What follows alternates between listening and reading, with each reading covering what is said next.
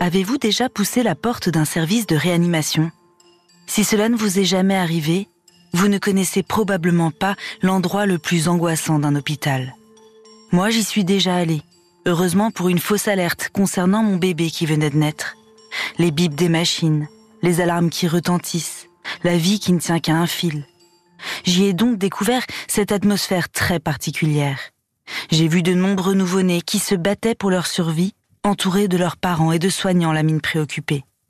Et cette fois, dans ce nouvel épisode, c'est justement d'un de ces bébés en réanimation dont je vais vous parler.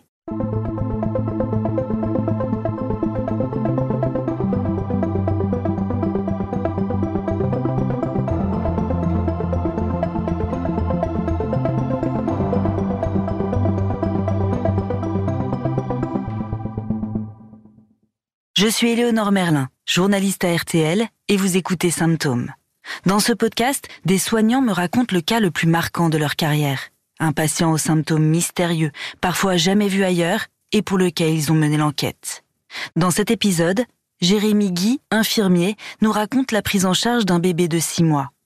L'histoire commence par une sonnerie stridente, un appel d'urgence dans le service de réanimation où il exerce.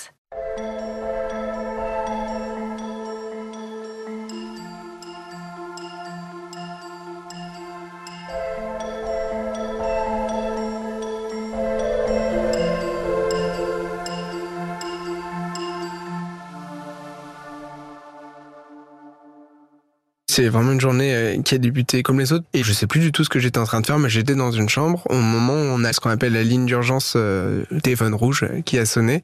Donc c'est une ligne qui est commune dans tout l'hôpital, n'importe quel service peut composer un numéro d'urgence et ça sonne sur notre téléphone à nous. C'est un téléphone qu'on utilise vraiment juste pour ça. Et du coup, ça sonne et la première personne qui est disponible répond au téléphone. En fait, c'est un numéro unique dans tout l'hôpital et quand il y a une urgence vitale, les personnes composent ce numéro. C'est une sonnerie vraiment très particulière qu'on a nulle part ailleurs dans l'hôpital. Et donc, effectivement, à chaque fois, ça fait cette euh, petite décharge. Et en fait, il y a toujours quelqu'un qui court pour aller répondre le plus rapidement possible. Les autres se rapprochent aussi pour voir qu'est-ce qui se passe et s'il y a besoin de transmettre des informations. Moi, j'étais dans la réanimation dite médicale et du coup, quand il y avait une urgence vitale dans l'hôpital, c'est nous qui nous déplacions en binôme euh, réanimateur et infirmier. On avait des sacs et on se déplaçait dans les services. C'est rare qu'on aille aux urgences parce qu'en général, ils sont assez autonomes et ils nous montent directement les enfants. Mais là, en l'occurrence, ils nous ont appelés parce qu'ils avaient besoin d'aide. Donc, en général, quand les urgences nous appellent, c'est qu'il euh, y a vraiment quelque chose. Donc en gros, c'était juste, euh, on a un enfant tout petit qui a une tachycardie supraventriculaire, on n'arrive pas à la réduire, on n'arrive pas à faire revenir son rythme cardiaque à la normale, et il est en train de montrer des signes comme quoi il ne tolère pas bien euh, cette tachycardie supraventriculaire. Mais en fait, euh, la plupart du temps, on arrive à le gérer juste aux urgences, et que là, justement, quand elle m'a dit c'est une tachycardie supraventriculaire, ils n'arrivent pas à faire revenir le rythme cardiaque à la norme, ils ont besoin de nous, bah on sait tout de suite que ça craint un petit peu pour utiliser les bons termes, parce que quand ça cède pas au premier traitement, c'est qu'il y a des chances que ça ne cède pas tout court. Donc euh, c'est très rare qu'ils nous appellent pour des motifs comme ça. La tachycardie, c'est le cœur qui bat trop vite. Supraventriculaire, cela désigne d'où vient le dysfonctionnement. Ici, dans les cavités supérieures du cœur, les oreillettes. Ce n'est pas forcément grave. Mais là, c'est un bébé de 6 mois qui est concerné et les urgences appellent les réanimateurs au secours. Ils n'arrivent pas à lui faire retrouver un rythme cardiaque normal. En quelques minutes, Jérémy s'est équipé. Accompagné d'un médecin et d'un cardiologue, il descend aux urgences. L'enfant est installé en salle de déchocage. Sa vie est en danger. Très vite, on descend. On savait qu'en même temps qu'on descendait, il y avait euh, le cardiologue ou la cardiologue, je ne sais plus pour le coup, qui descendait avec nous parce que là, c'était un problème euh, purement de cardiologie. C'était vraiment un trouble du rythme avéré. Donc, il y a beaucoup de monde. Vous imaginez un peu une, une ruche d'abeilles. Est-ce que c'est très organisé, les ruches d'abeilles? Donc là, c'est un peu ça aussi. Il y a beaucoup de bruit. Dans ces salles-là, euh, on a des grands brancards et là, on a le tout petit enfant qui est dans ce grand brancard, donc c'est assez impressionnant. on a vraiment tout le monde qui gravite autour avec euh, une infirmière qui est au tableau et qui note tout ce qui se passe. Et donc en fait, on arrive, on voit tout de suite que le tableau est bien rempli, donc il y a eu des choses qui se sont passées.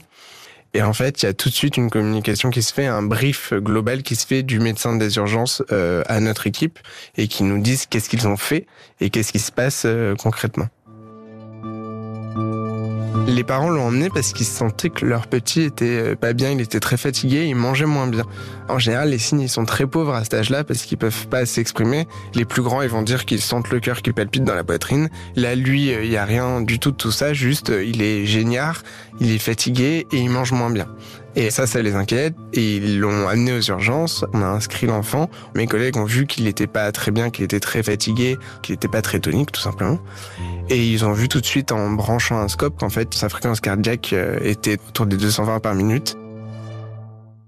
220, c'est très élevé. En fait, euh, l'avantage, c'est que les enfants, ils ont une capacité à s'adapter euh, qui est folle. Et donc, du coup, pendant longtemps, ils peuvent tolérer cette fréquence cardiaque euh, très élevée. Mais en fait, à un moment donné, le cœur va s'épuiser, entre guillemets. Et du coup, il va moins bien perfuser ses organes. C'est-à-dire que vraiment, la quantité de sang qui va être éjectée par minute va commencer à diminuer. Et donc, du coup, il y a des organes qui vont être moins bien perfusés. Et l'enfant va montrer des signes de ce qu'on appelle un état de choc cardiogénique. C'est-à-dire que les cellules, elles reçoivent pas assez d'oxygène. Et là, l'enfant, il commence à être plus euh, hypotonique, à être plus euh, somnolent, moins réactif, euh, moins rose, ce genre de choses. La prise en charge d'une tachycardie supraventriculaire, c'est quelque chose de très cadré. Et donc, du coup, il y a ce qu'on appelle plusieurs lignes thérapeutiques. Les premières choses qu'on fait, mais qui sont compliquées à faire sur un petit de stage là, c'est qu'on ne va pas mettre de médicaments en première intention. On va faire ce qu'on appelle des manœuvres vagales. Dans le terme, il y a le mot vagal, c'est parce qu'en fait, on cherche à déclencher un malaise vagal. Qu'est-ce qui se passe quand on fait un malaise vagal? En fait, on va ralentir tous nos systèmes de façon brutale. C'est pour ça qu'on peut faire un malaise. Et en l'occurrence, quand on cherche à activer ce système-là chez l'enfant, qu'on appelle le système parasympathique, pour qu'en fait de lui-même il réduise la fréquence cardiaque. C'est quelque chose qui peut très bien marcher. Mais chez un tout petit comme ça, on n'a pas beaucoup de matière. Chez un ado, on va essayer de lui faire souffler très fort à travers une seringue, chose qu'on peut pas faire sur un tout petit. Donc chez un tout petit, on va pouvoir juste essayer de lui mettre une sonde gastrique.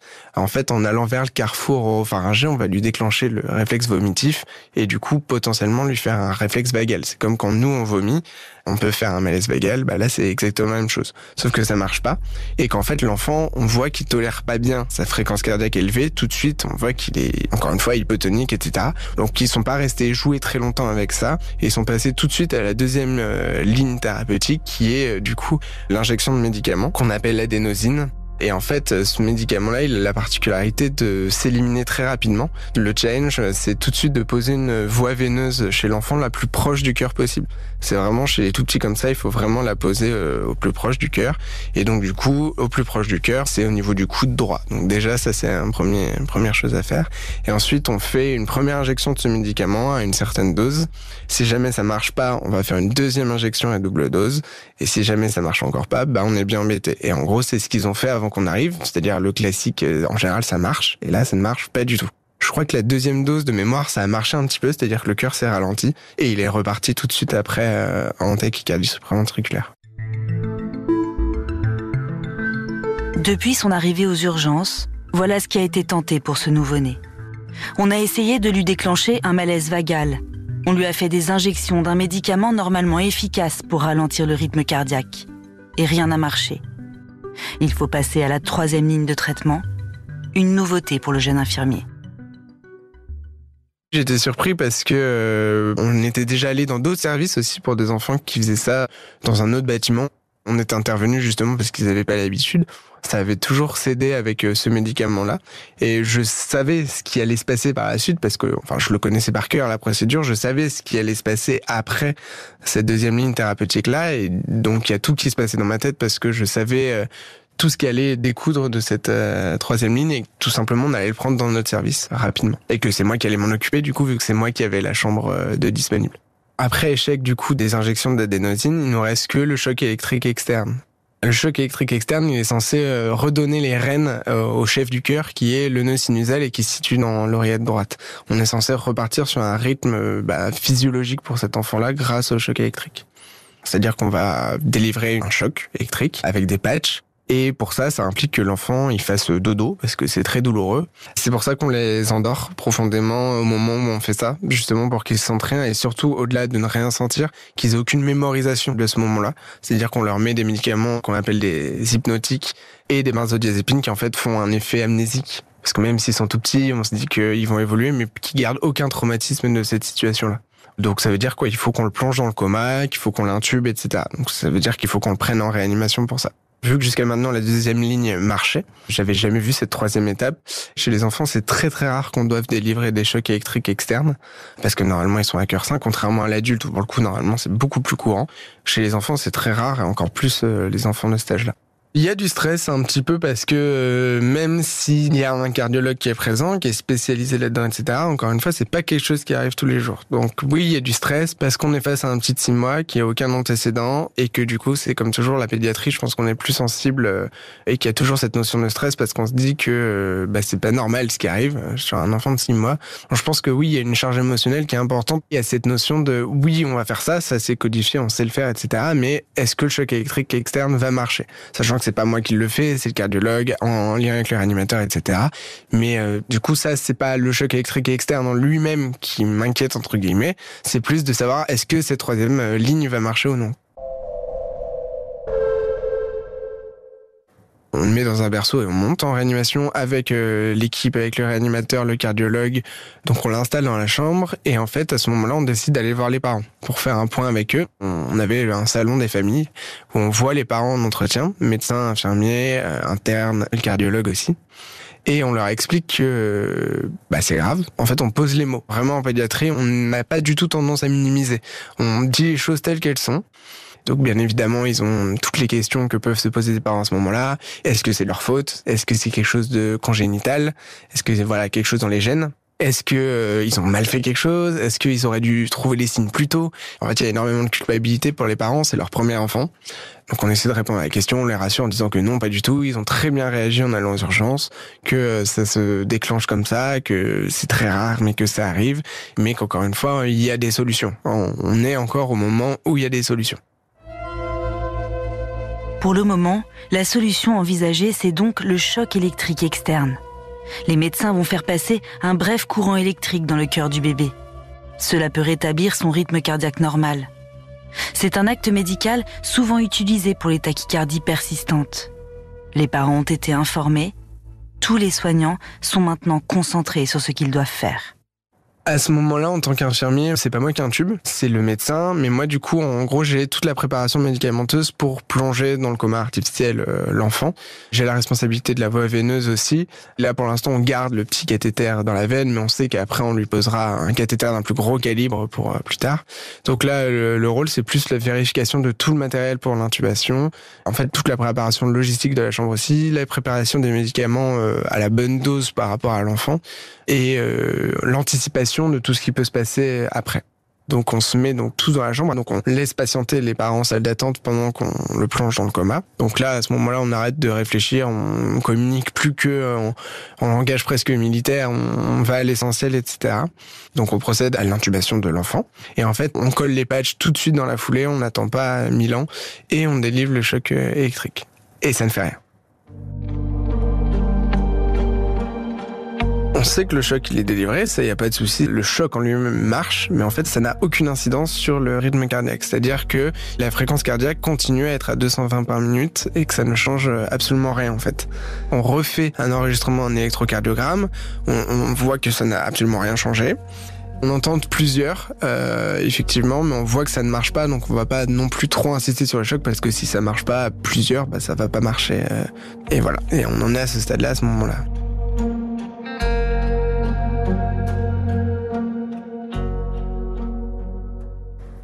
Il y a quelque chose d'assez euh, logique qui se met en place dans notre tête. Je pense qu'on pensait tous à la même chose, même si jusqu'à là on se raccrochait sur cette euh, troisième ligne.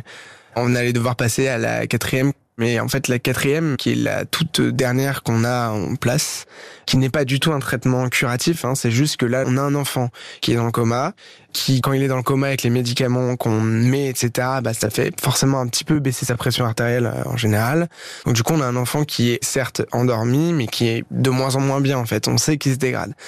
On sait qu'il se dégrade, mais on sait qu'on a fait les médicaments que ça ne marche pas, on a fait le choc électrique externe, ça ne marche pas. Il va falloir qu'on se penche sur une autre solution, mais en fait, on n'a pas le temps parce que là, si jamais on ne fait rien, l'enfant il va mourir.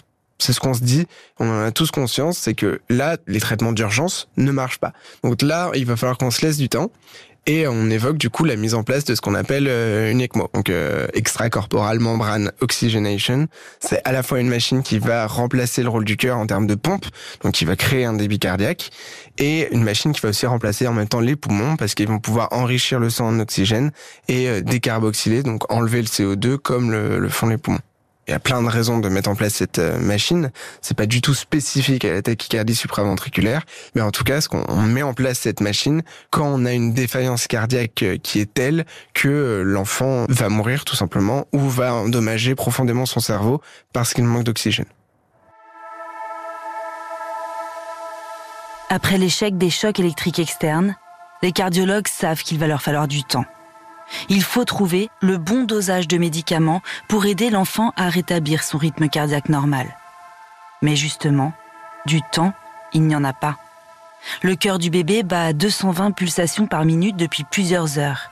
Ses organes, moins bien alimentés en oxygène, commencent à souffrir. Pour stabiliser son état, et éviter de nouvelles dégradations, les machines doivent donc prendre le relais. C'est l'ECMO. Mais il faudra quand même faire vite pour trouver le bon traitement, car l'ECMO amène de nouveaux risques, notamment celui de l'AVC, l'accident vasculaire cérébral. Une fois que l'ECMO est en place, c'est une course contre la montre. Hein à long terme, c'est l'ECMO qui finira par tuer l'enfant. C'est le paradoxe, c'est un secours. C'est pas quelque chose de pérenne du tout. On sait qu'il y a une course contre la montre parce qu'en fait, les risques liés à la machine, ils explosent au fur et à mesure des jours. Qu'en fait, on sait que, ok, on a temporisé, mais on n'est pas du tout sorti d'affaire parce qu'encore une fois, c'est pas curatif. Il faut trouver un traitement et quand même assez rapidement. Alors la prise en charge d'un enfant euh, qui est sous ECMO, bah, c'est la prise en charge la plus lourde qu'on peut avoir parce que euh, c'est un enfant qui a une surveillance qui est énorme. C'est-à-dire qu'on va lui coller des petits patchs sur le front pour vérifier l'oxygénation cérébrale. Il y a deux gros risques majeurs avec euh, l'ECMO, c'est euh, ce qu'on appelle le risque thromboembolique. Donc c'est en fait c'est des tuyaux en plastique. Donc on va anticoaguler le sang de l'enfant, mais le sang en contact du plastique il aime pas et du coup il peut former ce qu'on appelle des petites emboles. Et le truc c'est que vu qu'il est cannulé dans la carotide, s'il y a un embole qui migre, c'est directement dans le cerveau, donc ça fait un AVC. Du coup, on vérifie tout le temps la saturation de l'oxygène au niveau des hémisphères. Donc ça, c'est une surveillance en plus. Et on va faire des prélèvements sanguins hyper réguliers parce que, comme je l'ai dit, on va anticoaguler le sang pour qu'il soit plus fluide. Mais du coup, faut pas qu'on l'anticoagule trop, sinon il y a un risque hémorragique. On est toujours entre ces deux choses-là. Et donc, du coup, on contrôle très régulièrement. En plus, on doit contrôler un milliard de paramètres différents dans le sang de l'enfant pour vérifier l'efficacité de la machine. Mais oui, oui, il y a une surveillance très étroite euh, de cet enfant-là. Après qu'on a l'habitude, il y a des choses qui vont plus vite forcément. Je parlais des capteurs qu'on met sur le front et en plus de ça, on vérifie la symétrie des pupilles. On regarde les réflexes pupillaires et euh, un jour, en fait, on a une grosse euh, asymétrie entre les deux valeurs qu'on a au niveau du front et on a une pupille qui est moins réactive que l'autre. On a passé au scanner, donc euh, c'est très lourd hein, de faire passer un scanner avec un enfant qui a une ECMO. Et en fait, il avait fait un AVC euh, thromboembolique. Encore une fois, j'en ai parlé, le petit caillou qui se forme dans le circuit, qui prend un trajet, il a un boulevard avec les canules euh, dans la carotide, et il va venir migrer au niveau du cerveau et créer un AVC c'est hyper grave, mais au contraire, à cet âge-là, c'est plus résolutif. Hein. Il y a une meilleure amélioration post-AVC à cet âge-là parce qu'ils remanient constamment leur système neuronal, donc ils arrivent à bien récupérer. Et en l'occurrence, l'enfant euh, a très très bien récupéré par la suite euh, de son AVC. Mais encore une fois, c'est ce que je disais, hein, c'est euh, autant la machine l'a sauvé dans un premier temps, autant elle aurait pu la tuer dans un deuxième. Le bébé s'est rapidement remis de son AVC. Mais cela ne veut pas dire que son état s'améliore pour autant. Les cardiologues continuent de tester différents traitements et Jérémy assure une surveillance de tous les instants. Les parents sont au chevet de leur enfant. Peu à peu, des liens se créent avec l'équipe des soignants et notamment Jérémy, qui tente de les accompagner du mieux qu'il peut. Les parents, ils étaient extrêmement inquiets c'est vrai que j'ai beaucoup discuté avec la maman parce que c'est elle qui restait. En général, les deux parents ne restent pas la nuit. Il n'y a que un des deux parents et là, c'est la maman qui restait. Et j'avais pu euh, discuter avec elle parce qu'à ce moment-là, elle allaitait euh, l'enfant. Et en fait, comme j'avais dit, elle était dans la culpabilité. Enfin, ils étaient tous les deux dans la culpabilité, mais c'est avec la maman que j'ai le plus discuté pour le coup. Elle arrivait plus à ce moment-là à tirer son lait. Et en fait, quand ils sont sous ECMO, ils peuvent quasiment pas approcher l'enfant. Enfin, c'est très compliqué. Ils peuvent pas prendre l'enfant dans les bras, ça c'est sûr. Ils peuvent juste l'approcher. Mais il y avait plus du tout cette proximité. Donc, je pense qu'après six mois, elle, elle avait pas repris le travail, etc. Ça faisait six mois qu'elle était avec son enfant. Et pour la première fois, en fait, elle se sentait complètement inutile. Et en plus de ça, elle s'est beaucoup rattachée. La seule chose que je peux faire, c'est tirer mon lait pour pouvoir lui donner, le nourrir, qu'il prenne les forces, etc. Et ça, elle n'arrivait pas à le faire. Et donc une fois, je l'avais retrouvée en pleurs euh, parce que en fait, elle était vraiment focus là-dessus. Elle se disait même ça, je suis pas capable de le faire. Et pour le coup, bon, je suis pas un expert en allaitement, etc. Mais à force de bosser en pédiatrie, j'avais quand même quelques notions et je lui avais expliqué que, en l'occurrence, pour l'instant, nous on le nourrissait d'une autre façon, donc il y avait zéro culpabilité de sa part à avoir. Et j'avais beaucoup discuté en lui expliquant aussi que c'était le cercle vicieux, que plus elle s'angoissait de pas tirer son lait, et moins elle allait avoir de montée de lait.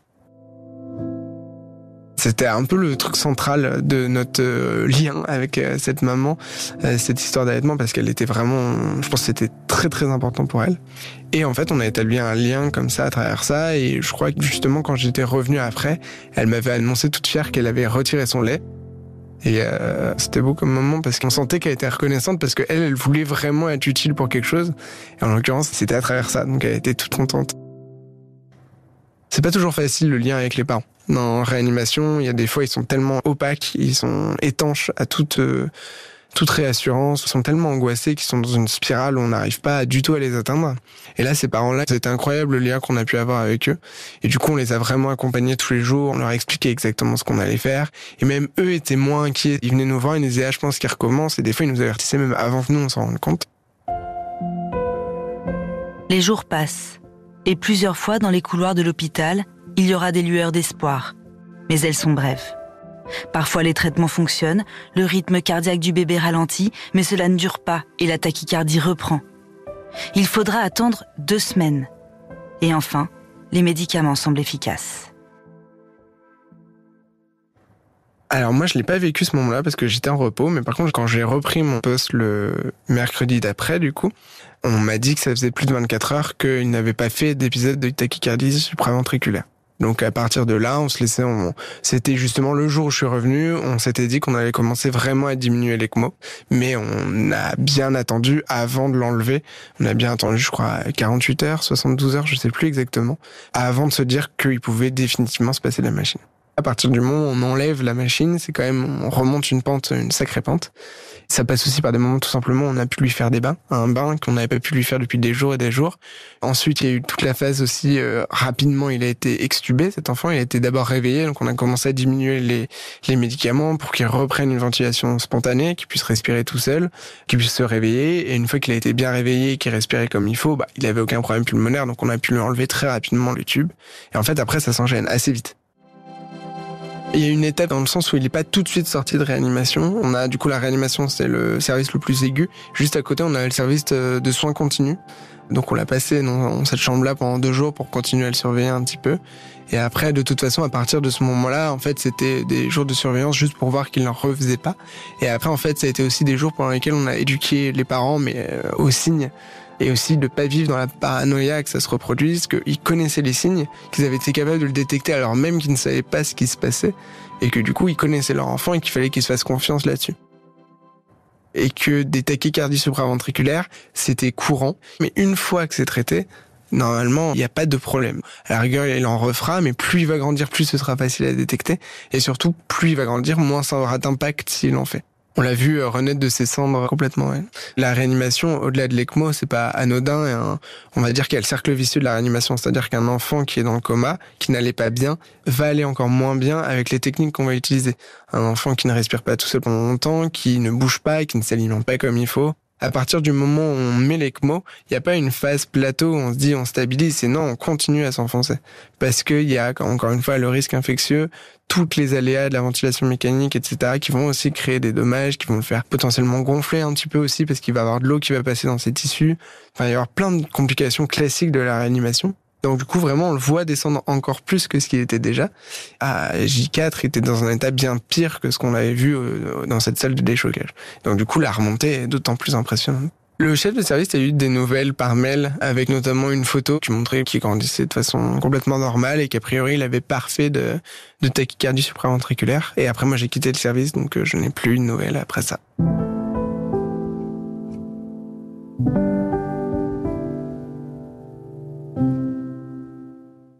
Ça fait partie des prises en charge emblématiques que j'ai eues en réanimation. C'est celle que je garderai le plus euh, en mémoire, pour le coup, parce que c'est vraiment des parcours atypiques. J'aurais pu en raconter d'autres, parce qu'il y en a eu d'autres des histoires comme ça, mais celle-là, je pense que c'est le plus gros delta qu'il y a entre le motif d'entrée et jusqu'où on a été pour cet enfant-là.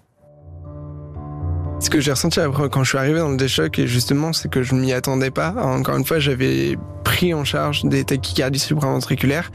Et euh, je m'étais beaucoup reposé sur mes acquis de ce que j'avais vécu avant en disant ça cède, ça finit toujours par céder. Et là, c'était pas le cas. Et c'était très impressionnant. Aux urgences, j'en avais vu euh, plusieurs. Et du coup, c'est pas que je banalisais ça, mais c'était quelque chose de tellement carré pour moi que ça pouvait jamais arriver jusque-là. Maintenant, notamment que je fais du SAMU et que des fois on arrive sur des tableaux, on se dit c'est typique. Et, et bah, des fois, j'ai un peu en tête cette histoire en me disant on sait jamais ce qui peut se passer. ça peut aller jusque-là, donc ça me permet d'anticiper la suite je pense que j'anticipe mieux à travers ce genre d'histoire que j'avais pu vivre.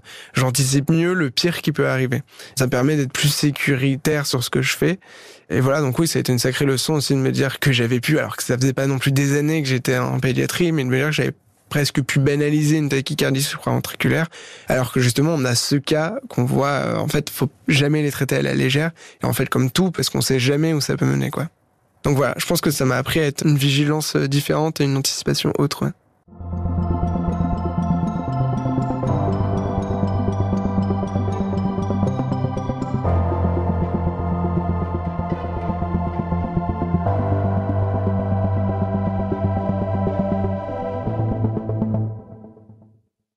La tachycardie supraventriculaire est le trouble du rythme cardiaque le plus fréquent chez les bébés. Dans la plupart des cas, on n'en connaît pas la cause et elle ne menace pas la vie de l'enfant. Pour la majorité des patients atteints de ce trouble du rythme cardiaque, des remèdes de prévention peuvent suffire. On peut aussi avoir recours à la chirurgie pour neutraliser la zone du cœur responsable de la tachycardie.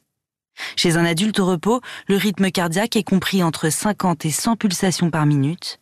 À plus de 100 battements par minute au repos, on parle de tachycardie.